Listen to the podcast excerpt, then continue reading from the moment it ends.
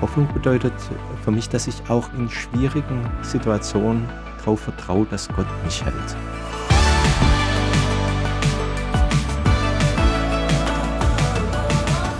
Herzlich willkommen zu Hoffnungsmensch, dem Podcast mit Menschen, die mit dem Himmel im Herzen die Welt verändern. Heute bei mir zu Gast Ernst Wilhelm Gohl. Er ist Landesbischof der Evangelischen Landeskirche in Württemberg und wohnt in Stuttgart. 16 Jahre lang hat er in Ulm gearbeitet, an der Kirche mit dem höchsten Kirchturm der Welt, dem Ulmer Münster.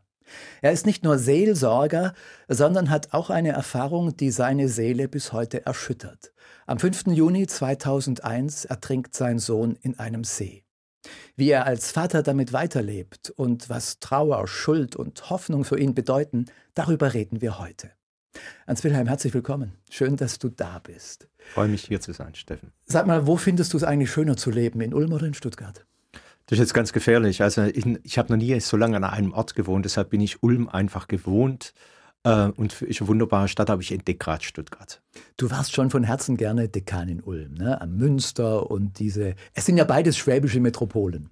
Ja, es ist einfach eine Reichsstadt nochmal und das Ulmer Münster ist natürlich eine ganz besondere Kirche. Und interessant war natürlich in Ulm auch, dass man einerseits fast großstädtisch für Württemberger Verhältnis äh, die Situation hat aber auch winzig kleine Albgemeinden. Die kleinste Gemeinde im Kirchenbezirk hat 42 Gemeindeglieder und einfach diese Bandbreite, 42, 42 Gemeindeglieder, noch selbstständig mit eigenem Kirchengemeinderat. Wahnsinn. Ähm, und sind auch umtriebig ähm, und einfach die Bandbreite, die finde ich schön.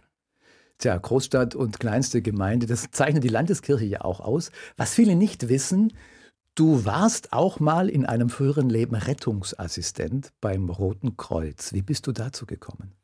Ich gehöre zu der Generation, die sich überlegen musste, machen wir Zivildienst oder gehen wir zur Bundeswehr. Als Theologiestudent hätte ich es eigentlich nicht müssen, aber ich habe gesagt, ich will da nicht bevorteilt werden, will wie meine Altersgenossen auch, die was anderes machen und habe mich dann für Zivildienst entschieden und habe dann im Rettungsdienst und Krankentransport in Reutling gemacht war für mich ganz tolle Erfahrung und habe danach noch die Möglichkeit gehabt, die hauptamtliche Ausbildung zu machen, habe mein ganzes Studium über dort gearbeitet. Also das heißt, du warst unterwegs im Notarztwagen, Rettungsdienst zu Notfällen, Unfällen.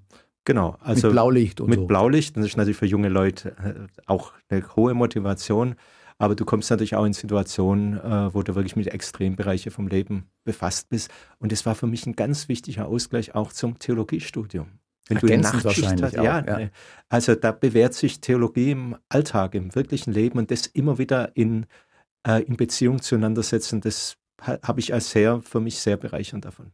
Wann ist denn deine Entscheidung gefallen, Pfarrer werden zu wollen? Also, also vorher, ne? Ja, ja, das war vorher, also schon in der Schule. Ich habe Rallye-Leistungskurs gehabt. Äh, okay. Fand ich spannend, wo man sich einen tollen Lehrer äh, wo man sich einfach mit diesen Fragen auseinandersetzt. Dann bin ich im Pfarrhaus aufgewachsen, habe einfach auch erlebt, ja. wie der Pfarrberuf ein schöner, wirklich auch ein breit angelegter Beruf ist und einfach auch eine schöne Botschaft ist, die Hoffnung stiftet. Also du hast es von der Familie her erlebt. Ja. Als Pfarrfamilie war man damals, ist man bis heute eigentlich immer noch so irgendwie mitverhaftet. Oder wenn der, wenn der Papa Pfarrer ist, dann ist man es als Kind irgendwie, ja, nicht auch, aber man ist doch irgendwie Teil der Pfarrfamilie halt und was Besonderes im Dorf oder im Ort. Ja, also ich glaube, das war früher noch stärker. Heute ist, glaube ich, wirklich äh, nicht mehr so ausgeprägt, aber ich habe das schon erlebt, dass wenn ich am Sportplatz in Sulzkreis vorbeigekommen bin, je nachdem, dass dann auch Jugendliche, die wollten ein bisschen probieren, hast du heute schon für mich gebetet oder sowas. Okay. Äh, oder beim Kirchenklauen, was man als Junge ja auch manchmal macht, sind die Einzige, die verwischt war, die man erkannt hat, war der Pfarrersohn und der. Ja, die Pfarrerskinder. Genau, ja. genau. Und dass die eben auch normale Kinder sind. Natürlich sollte man jetzt Kirschen nicht von fremden Bäumen essen, aber wir haben es auch nicht äh, wild gemacht. Ähm, aber ich habe dann auch immer vom Elternhaus erlebt, dass man da also normal behandelt wurde. Äh, schon interessant. Der, der, Bischof, der mal Kirchen geklaut hat. wolltest du eigentlich irgendwann äh, Bischof werden oder wann wolltest du Bischof werden? Wie, wie ist so eine wollt, Entscheidung gereift? Eigentlich wollte ich Pfarrer werden. Und auch als ich Dekan äh, wurde, das da wurde ich motiviert von jemand, äh, probier's aus mal und bring dich doch da ein und und ich war gern Pfarrer in Blochingen und habe gesagt, wenn es nichts wird, bleibe ich gern in Blochingen. Dekan, muss man dazu sagen, ist die Leitung eines Kirchenbezirks. Das genau. ist auch eine Pfarrstelle, aber ja. verantwortlich eben für andere Pfarrerinnen und Pfarrer in einem Bezirk. Ja. Und Bischof ist ja auch eine Pfarrstelle, eigentlich. Ja, und ich sage, wenn, wenn man mich nach meinem Beruf fragt, sage ich, bin, also ich bin nicht Bischof, sondern Pfarrer. Das habe ich gelernt und habe eben dann die besondere Aufgabe jetzt als Bischof. Und da wurde ich äh, damals, als die Frage anstand, einfach äh, gefragt, ob ich es mir vorstellen könnte. Ich habe mir es länger überlegt, weil ich gern eigentlich an der, an der Basis bin. Und das bist du als Dekan. Ich habe viel normale pastorale Arbeit gemacht, also Hochzeiten, Beerdigungen, mhm. Taufen. Äh, Machst du das jetzt auch noch? Nee. Was also, macht eigentlich ein Bischof, fragen sich viele. Den ganzen, er kann ja nicht den ganzen Tag predigen, von morgens bis abends. Nee, äh, das wär, da wären wir wahrscheinlich auch irgendwann schnell leer gepredigt. Ähm, natürlich bin ich oft sonntags, äh, äh, habe ich fast jeden Sonntag Gibt es Gottesdienste, Gottesdienste und so. Genau, aber das sind dann halt besondere Anlässe oft. Und ich finde ja wirklich, sage ich, für alle Pfarrerinnen und Pfarrer, ich finde der reguläre Gemeindegottesdienst die größte Herausforderung. Was hast du heute zum Beispiel gemacht oder was steht so außer der Podcastaufnahme in deinem Terminkalender? Ich war heute Morgen beim äh, in der Jena Planschule in Mössing von der Schulstiftung bitte ein tolles Schulprojekt und aus Aufbaugymnasium äh, und habe da drei Stunden mir die Schule angeschaut, auch integrativ begeisternd, was Menschen aus der Hoffnung wieder. Also äh, wir versuchen einfach unseren Beitrag dazu leisten, dass junge Menschen gut in die Spur kommen. Und da habe ich gelernt, dass der kleine Hauptschulabschluss gibt auch und dass man mhm. dann wirklich stolz ist, wenn man so einem jungen Menschen, der aus schwierigen Umständen kommt, wenn das gelingt, dass er einen, Berufsabschluss, einen Schulabschluss hat und dann so ins Berufsleben startet. Heißt, du kommst auch rum durch, so durch die Landeskirche und durch das Land überhaupt. Ja. Rettungsassistent, Pfarrer, Notfälle sind so dein Geschäft ein Stück weit. Ähm, da bist du Profi drin. Du hast es aber auch selber persönlich erlebt. Du bist auch Mensch und hast da eine, eine, eindrückliche und einschneidende dramatische Geschichte zu erzählen. Darüber reden wir gleich. Vorher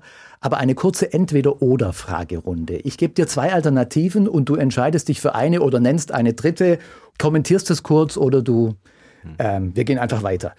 Erste Alternative, Loblied oder Klagelied? Loblied. Reden oder hören? Hören. Beides gehört zusammen. Ne? Ein Bischof muss aber muss auch find, reden. Äh, ja, natürlich muss man reden, aber ich glaube, wir neigen manchmal dazu, dass wir zu wenig hinhören. Deshalb sage ich, klar, auch Klage und Lob gehört zusammen, würde ich sagen. Aber wenn man jetzt wirklich, was ist im Moment gefragt, äh, würde ich wirklich sagen, ist zuhören. Einfach mal mhm. zuhören. Bach oder Beatles? Bach. Radfahren oder Laufen? Äh, laufen, laufen. Du bist schon ein Läufer, ne? Jogger und so. Ja, aber das war einfach, ja, hat sich so ergeben. Wie viel läufst du in der Woche? Ich habe gerade eine Bandscheibe, kann gerade gar nicht Du laufst gerade gar nicht, ja. genau, aber ich gehe dann zu Fuß, wirklich viel. Aber ach, ich, in Ulm bin ich dreimal die Woche gelaufen, wirklich früh morgens los an der Donau. Aber okay. das jetzt hier mit dem Hang macht es keinen Spaß, muss ich wirklich sagen. Wenn das der Buckel Ja, der Neckar ist ein bisschen weit weg. Ne? Ja, genau. Ähm, Daimler oder Fiat? Als Schwabe würde ich natürlich Daimler sagen. Teamplayer oder Einzelkämpfer? Teamplayer. Pfarrer oder Bischof? Pfarrer und Bischof. Hatten wir ja gerade schon. Lust oder Last? Lust. Bern oder Rom? Rom. Hat einen Hintergrund, du hast in beiden Orten studiert, ne? in Tübingen ja. und in der Schweiz und in Italien. Ja. Rom, faszinierende Stadt? Ganz tolle Stadt, ist meine Lieblingsstadt. Und irgendwie auch Faszination des Papstes oder doch Distanz als evangelischer Student? Also mich immer deutlich werden, also bei aller ökumenischer Verbundenheit, wo ich wirklich auch, äh, die mir wichtig ist, aber mir ist einfach deutlich werden, dass ich gern meinen protestantischen Hintergrund lebe. Das heißt nicht, dass man ökumenisch nicht gut zusammenarbeitet. Kirche oder Welt? Das wären die falsche Antwort. Kirche in der Welt, würde ich sagen. Genau. Tanz oder Trauer? Ich bin ganz schlechter Tänzer, aber Trauer wäre jetzt auch nicht. Ich übe mich dann im Tanzen. Hoffnung oder Verzweiflung? Hoffnung. Du kennst beides. Und äh, es ist ja klar, die Alternativen sind falsch, weil beides immer irgendwie zusammengehört. Das sind nicht wirklich Alternativen. Du kennst beides, Hoffnung und Verzweiflung, Sommer 2001. Ich habe das schon angesprochen. Du erzählst diese Geschichte manchmal. Ähm, ihr seid zu fünft, glaube ich, in den Urlaub gefahren, an den Gardasee, mhm. und ihr seid zu viert wieder zurückgekommen. Mhm. Was ist passiert? Ich war mit, äh, wie, damals war unsere jüngste Tochter war gerade geboren und meine Frau war mit ihr in unserer Ferienwohnung. Ich war mit den zwei Buben ähm, am Seerand und hab, die haben mit Steinchen so gespielt und ich habe was im Rucksack gesucht und war da einfach abgelenkt und habe aber gewusst, die, die spielen da.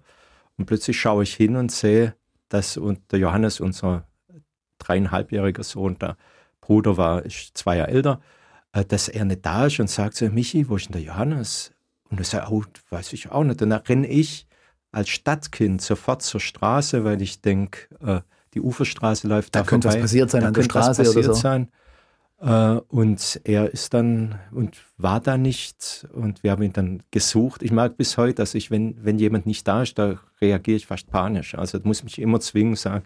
Aber äh, das löst natürlich was aus, wenn du jemanden suchst und sagst, wo, wo, wo, wo, rennst überall rum. Ähm, und dann war klar, dass er wahrscheinlich zum See gegangen ist. Dann sind wir natürlich vorne am See gewesen. Ich habe erst der Michael heimgebracht, schon sind wieder vorgerannt, also total durcheinander. Und dann haben wir ihn schließlich im, im äh, See gefunden, also mit dem Boot. Ich habe, das war meine letzte Reanimation bei unserem Sohn noch probiert, ähm, aber der war viel zu lange im Wasser dann drin. Du hast ihn gefunden? Ja, wir haben versucht... mit, mit dem Boot zusammen, sind wir rausgefahren, haben mhm. ihn da gesehen. Und dann kam der Rettungshubschrauber und so das ganze ähm, Programm und er ist dann auch in die Klinik geflogen, aber da war klar, dass er äh, gestorben war. Und ich habe dann halt auch gemerkt, jetzt wirklich, also das ist furchtbar, das wünscht man niemand, kann sich auch niemand im Vorfeld vorstellen. Ich habe lang Notfallseelsorge auch gemacht, auch übers Rote Kreuz und habe gemerkt, dass mich laute Menschen total anstrengen, die in der Trauer schreien.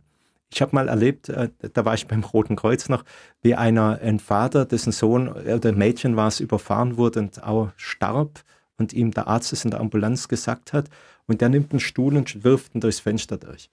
Mhm. und dann äh, sagte der Arzt, es war vielleicht 25 Jahre, also da war man einfach noch anders drauf, hat gesagt, wir, wir müssen nach Zwiefalten bringen. Da sage ich, du musst man gar nach Zwiefalten bringen.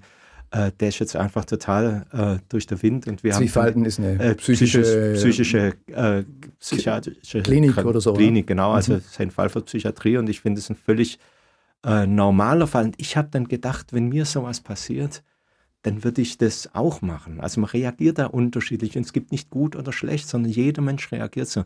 Und ich habe gemerkt bei mir, dass ich überhaupt nicht das Bedürfnis gehabt habe zum Schreien oder so. Ich bin total still worden. War meine, meine Form des Umgangs mit dem, was du einfach nicht verstehst. Ähm, und äh, ich habe dann auch, du wirst ja dann von der Polizei verhört, äh, mhm. einfach solche Fragen. Und die haben sich neben, ich kann ja Italienisch, die haben nebenher noch Späßchen gemacht. Das hat mich nicht berührt. Also die, ich habe gesagt, das ist eine Unfähigkeit, jetzt einfach mit der Situation umzugehen. Hast du so reflektiert, dass du das, das, das hat, konntest? Du, du, konzentrierst dich nur noch auf, auf die Situation, da denkst du, was interessiert mich jetzt, wenn die sich jetzt da, äh, das, die haben, äh, sich da jetzt irgendwelche Bemerkungen machen. Das war mir egal, sondern du bist so gezwungen, dich mit der Situation auseinanderzusetzen. Da war mir jetzt alles drumherum egal. Trauer oder so eine Schocknachricht hat ja auch verschiedene Phasen. Wann hast du eigentlich wirklich realisiert, was da passiert ist? Also das, das ist so, so ein langer Prozess und das hat man immer mal realisiert und dann will es wieder nicht wahrhaben. Also das, ich habe, für mich habe ich gemerkt, es ist an einem Dienstag passiert und jeden Dienstag, es war zwischen elf und zwölf morgens jeden Dienstag zwischen elf und zwölf habe ich dran gedacht. Ich war dann in der Schule, musste ja wieder in die Schule gehen, immer. Mhm. Und dann, wo ich das erste Mal nach ein paar Wochen gemerkt habe, ich denke nicht mehr dran. Jetzt an den Dienstag war das für mich ein Zeichen einfach, äh, du bist äh, eine Spur weiter, aber es ist ein endlos langer Weg. Hast du dir Vorwürfe gemacht? Oder Na klar dir andere Vorwürfe gemacht? Nee, also das fand ich ja unheimlich groß, äh, dass ich nie, also von meiner Frau, nie einen Vorwurf gehört habe, auch von, von anderen nicht, sondern dass eigentlich jeder gesagt hat, das ist, das ist so furchtbar, da bist du gestraft genug. Deshalb auch die Staatsanwaltschaft dann die Ermittlungen eingestellt hat, gesagt, das sind die Eltern ja wirklich äh, dann gestraft genug. Ähm, und dass es eher die Frage ist, wie gehst du selber damit um, dass du einfach sagst, ich habe im entscheidenden Moment nicht hingeschaut. Das ist so die, die, die, die Schreckensvorstellung, die man, die ja. eigentlich die alle haben, wenn man, wenn man so als Familie in Urlaub an den ja. Strand geht und sich das vorstellt. Ähm, das ist bei euch eingetreten. Schuld spielt da ja irgendwie auch eine Rolle, dass man irgendwie schuldig wird und trotzdem kann sich jeder vorstellen, dass das einfach passiert, weil Unglücke passieren. Das hat mir, das hat mir auch, haben viele gesagt und sagen, ich bin froh, dass mir nicht passiert ist. Mhm. Weil es jedem im Grunde genommen passieren kann. Das will ich aber nicht sagen, wenn ich Schuld habe, dass das nicht so, jetzt will ich das bagatellisieren, aber wir wissen es ja auch, bei, bei Unfällen, da gibt es einfach Konstellationen in einer Sekunde, dass es halt so passiert und, äh, und es ist einfach nur furchtbar.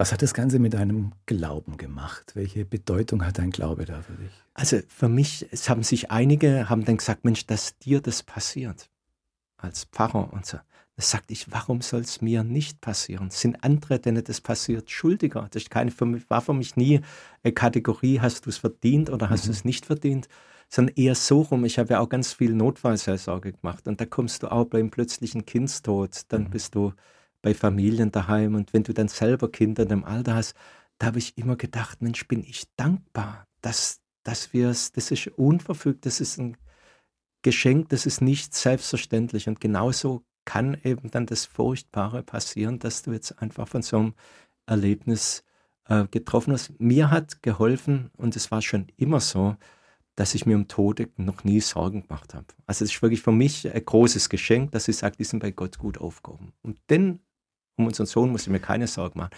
Er fehlt uns. Mhm. Und deshalb äh, ist ja die Frage, wie kann er leben dann einfach ohne ihn? Wie kriegen wir das einfach wieder auf die Spur? Es ist trotzdem so die Frage, ich hätte, könnte mir vorstellen, dass man auch sagen kann, als Pfarrer, wo man ja beruflich dafür zuständig ist, Menschen zu begleiten, Trost zu geben, Hoffnung zu geben, irgendwie sagt, ich kann jetzt nicht mehr, ich ich verstehe das nicht und mir fehlt auch die innere Kraft. Ich habe selber Zweifel an, an Gott, wie er das zulassen kann. Ich habe theoretische Antworten im Studium ja. gesammelt und tausendmal drüber gelesen, vielleicht auch drüber gepredigt, aber ja. jetzt. Aber die Phase hast du so gar nicht gehabt. Also ich habe eine Zeit lang, das hat dann, äh, ich habe vier Wochen gar nichts gemacht. Also nach wirklich auch Auszeit. Auszeit genommen und, und, und dann hatte ich meine, das war gerade auch Paarstellenwechsel, na, hatte ich dann, und das, da bin ich ja furchtbar entwurzelt. Also kam alles dazu. Wir wollten eigentlich in Urlaub fahren, dass man erholt dann den Umzug machen kann und dann fährst du heim und hast wirklich das Bild, kriege ich auch nie aus dem Kopf raus. Im Rückspiegel siehst du den leeren Platz. Wo auf der Hinfahrt mhm. der Johannes saß, ist dann einfach leer, gell, sowas. Ähm, und dann habe ich natürlich äh, dann geschaut, äh, was, was geht, aber immer auch mit dieser Freiheit, dass, es, dass du es nicht machst. Aber wirklich, und das sehe ich nicht als mein Verdienst an, überhaupt nicht, sehe ich als Wunder oder Geschenk Gottes an. Ich habe mir nie die Frage nach dem Sinn gestellt, weil ich die immer auch vorher erlebt habe und gesagt, da gibt es für mich kein, warum passiert sowas, was andere auch erleben, das werde ich mal der Herrn fragen. Das, aber da kriege ich hier keine Antwort und zwar, wie gesagt, für mich nie eine äh, die Sache äh, Belohnung, wenn dein Leben nach menschlichen Ermessen äh, glücklich läuft, dann hast du das verdient. Das hat für mich keine Rolle gespielt. Du hast es gerade gesagt, die eine Pfarrstelle ging zu Ende und du hast dann danach, nach diesem Urlaub, die neue Pfarrstelle ja. angetreten. Das war eine 2001, also da warst du ein junger Kerl im Grunde ja. im, im jungen Dienst und Hoffnung ist etwas, was dich auch damals schon begleitet hat. Ne? Diese, hast du anders gepredigt danach? Klar, also du überlegst dir dann manche Sätze noch mehr, ob du es sagen kannst, aber komischerweise haben dann auch wieder andere Geschichten nochmal ganz anders gesprochen. Also ich habe neulich mir überlegt, für eine Predigt gibt es ja das berühmte, die berühmte Geschichte mit den Spuren im Sand. Und die ist natürlich ja. furchtbar, auch die ist so bekannt, dass du sagst, oh. Fast schon kitschig oder ja, so. Genau, ja, genau, ist schon kitschig. Aber ich habe gedacht, äh, das, das ist eigentlich das, was du erlebt hast. Du, du durchlebst eine Situation, wo du sagst, die kannst du als Mensch eigentlich nicht durchleben. Und es zerbrechen Die Geschichte geht dran. ja so, dass äh, Spuren im Sand zu sehen sind im Rückblick und der Mensch entdeckt, es gibt, ähm, da gibt zwei Spuren, das eine bin ich, das andere ist Gott. Genau. Und, und dann gibt es Phasen, wo nur eine Spur zu sehen ist. Das waren die schlimmsten Phasen im die Leben. Die schlimmsten Phasen des Lebens und dann genau. ist die Rückfrage, hey, wieso war ich da allein? Ja. Und dann sagt Gott zu dem Menschen, das sind die Phasen, wo ich dich getragen ja. habe. Ne? So ist die kurze so, Geschichte. Genau, so kitschig vielleicht die Geschichte sein mag, aber ich glaube, da ist viel Wahres. Also so habe ich also so würde ich sagen, dass, dass, da bin ich auch dankbar dafür, dass du so erlebt hast, auch in der Ehe. Also ich, ich habe aber das ist absurd. Äh, ich habe lange Trauergruppe begleitet, bevor unser Sohn starb, für, für Eltern, die ihr Kind verloren haben. Ich habe mich eine Woche davor verabschiedet aus dieser Gruppe, weil wir ja umgezogen sind und gesagt, ich habe viel gelernt bei ihnen, aber bin so dankbar, dass ich es nie erleben muss. Und plötzlich war ich eine Woche später dran. Aber ich habe da viel gelernt, dass Männer und Frauen unterschiedlich trauern. Dass man eben das nicht wertet mhm. und, äh, und dass es wichtig ist, dass man die lebenden Kinder nicht vergisst unter der Tode. Also da, da habe ich auch so gedacht, wenn man sich da irgendwie vorbereiten kann, äh, ich habe da viel im Vorfeld einfach die Möglichkeit gehabt, mich damit auseinandersetzen, was der Schmerz nicht, nicht wegnimmt, aber was, was dir hilft, ein bisschen anders damit umzugehen. Was würdest du sagen heute vor dem Hintergrund dieser Erfahrung und vielen anderen, was bedeutet Hoffnung für dich? Hoffnung bedeutet für mich, dass ich auch in wirklich in, in schwierigen Situationen darauf vertraue, dass Gott mich hält. Und deshalb brauche ich äh, nicht in Panik verfallen. Äh, wir haben immer Angst, also auch Sorge. Und ich mache mir natürlich auch nach so einer Erfahrung, denkst du auch über deine Kinder. Also merke ich auch, dass du vorsichtiger wirst, aber dann sagst du auch wieder, du kannst sowieso nicht verhindern. Und äh, unsere Tochter ist nach Ghana gegangen. Und dann sage ich, du das, was du dann andere sagst, das musst du selber sagen. also die Leichtigkeit im Leben auch, irgendwie sich zu bewahren. Ja, also das ist ganz wichtig. Und da hilft mir, genau, und da hilft mir die Hoffnung. Also wirklich. Ans Wilhelm, zu diesem Podcast gehört eine kleine Rubrik, die heißt Hoffnungslose. Hier steht ein Glas. Das kannst du dir mal so herziehen. Ja. Darin findest du einige Lose, bunt gefärbt und äh, du kannst mal eines ziehen. Das blaue Los. ja, das blaue. Ich habe die mal gesammelt und selber zusammengebastelt mit und jetzt soll aller Bastelkunst, die mir gegeben war. Ja, genau. Bitte aufmachen, wenn du es bitte vorliest und dann kannst du es einfach kommentieren.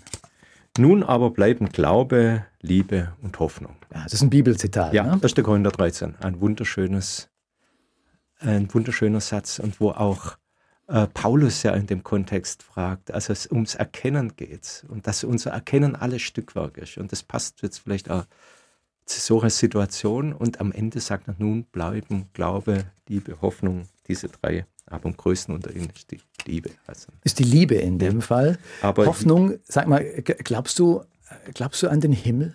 Ja, klar. Und wie sollen wir uns das vorstellen? Wie, wie, wie, sieht der Himmel aus? Ist das nicht eine Vertröstung, sagen ja manche auch, auf ein Jenseits, das uns hier und heute nicht viel weiterhilft? Das wäre schlimm, wenn es so wäre. Wurde auch dazu missbraucht, dass man sagt, du, äh, freut euch auf der Himmel und wehrt euch nicht gegen Ungerechtigkeit, sondern lasst es über euch ergehen, dann ist natürlich völlig falsch. Aber ich habe auch beim, bei Trauergespräch, wenn die mich wenn gefragt wird, wie, was glauben Sie? Das glaube ich, ich glaube, wir sehen uns wirklich alle wieder. Das mag naiv sein. Wie das aussieht, weiß ich nicht. Hat ja Jesus auch gesagt mit dem Beispiel mit der, mit mhm. der Frau und äh, den, den heiraten. Im Himmel wird, gibt es die Kategorie nicht mehr. Aber ich bin der festen Überzeugung, dass wir uns wiedersehen. Und da freue ich mich drauf. Du leitest als Bischof eine große Landeskirche, bist also nicht nur persönlich glaubender Mensch, sondern einer, der eben die Institution leitet und ihr vorsteht. Und du hast mal zehn gute Gründe veröffentlicht, in der mhm. Kirche zu bleiben. Darin ist der erste, heißt Hoffnung statt Zukunftsangst. Ähm, gibt es Hoffnung für die Kirche? Ja, klar gibt es Hoffnung für die Kirche. Da habe ich überhaupt keine Sorge. Die Form von der Kirche wird sich verändern. Musst du jetzt als Bischof auch sagen, ein Stück weit, aber die Volkskirche ist im Sinkflug. Die, mit, die Austrittszahlen sind erschreckend hoch. Ja. Die Institution wandelt sich gewaltig. Ähm, du redest auch von Kirche als Hoffnungsgemeinschaft. Ich finde es einen schönen Begriff. Was verbindest du damit? Also ich finde, einerseits haben auch unsere Kirchengebäude, ich mir bei Corona so deutlich worden, als alles stillgelegt war in Ulm, haben wir gesagt, wir lassen das Münster aber offen. Und wenn man sich bewegen durfte, äh, waren da auch immer wieder Menschen in dem, in, im Münster, die sind anders rausgegangen, als sie reingegangen sind, weil dieser Raum bringt noch mit Gott eine andere Dimension in unsere Welt. Und das ist unsere Aufgabe als Kirche. Also von Gott, der uns hält und über allem, was uns zu schaffen macht und was wir auch nicht schönreden müssen. Also wir müssen auch die, die Probleme sehen, die wir in der Kirche haben. So ein Kirchengebäude, dass das fasziniert, wie das Ulmer Münster ja. zumal, das ist klar. Aber die Institution Kirche ist vielen fremd geworden. Wie kann die Kirche wieder nah werden? Indem man, glaube ich, wirklich schaut, was stiftet Gemeinschaft untereinander. Also auch die seelsorgerliche Dimension von Kirche finde ich ganz wichtig wir haben es heute auch wieder beim Schulbesuch auch festgestellt, ganz viele Jugendliche sind einfach extrem angespannt, äh, auch psychisch angespannt durch Corona und die, die Folgen. Und dass wir auch sagen, da stehen wir als Gesprächspartner und versuchen äh, beizustehen. Mhm. Und das erlebe ich auch bei Gesprächen. Sobald du sagst, du bist Pfarrer, wird dir auch so gehen und plötzlich ist man bei existenziellen Themen. Das sind Themen, die die Menschen bewegen. Äh, und und da haben wir eben die Hoffnung, dass eben, was dir gerade zusetzt, nicht das letzte Wort hat. Hoffnung und Angst sind ja so zwei ja. Gegensatzpaare. Greta Thunberg ja. äh, hat gesagt, I want you to panic. Und ja. eine letzte Generation will uns auch sagen, wir haben allen Grund, Angst zu haben. Das kann ja auch heilsam sein, um, um ins Handeln zu kommen, um was zu tun für diese Erde. Wie gehst du damit um? Was antwortest du da? Also ich glaube, in dieser ist ja wieder, welche Stimme muss man zu welchem Zeitpunkt mhm. laut machen.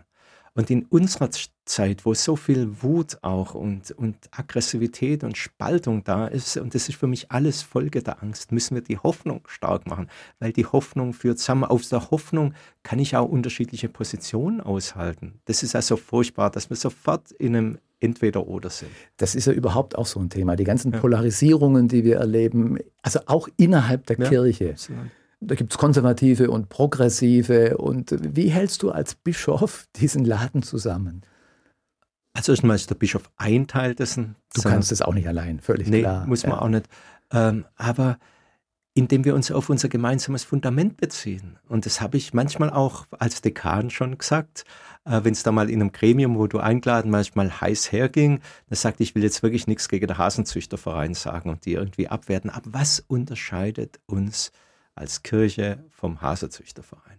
Und das ist doch die gemeinsame Basis in Christus. Und allein schon, wenn ich im, im Vater unser bete und vergib uns unsere Schuld, wie auch wir vergeben unseren Schuldigern. Wenn wir das mal ernst nehmen würden oder ernst nehmen, mhm. dann gehen wir anders miteinander. Dann weiß ich, du, meine Position äh, kann fehlerhaft sein oder ich mache auch Fehler. Dann kann ich aber auch dazu stehen und sagen, es tut mir leid und muss es nicht verteidigen.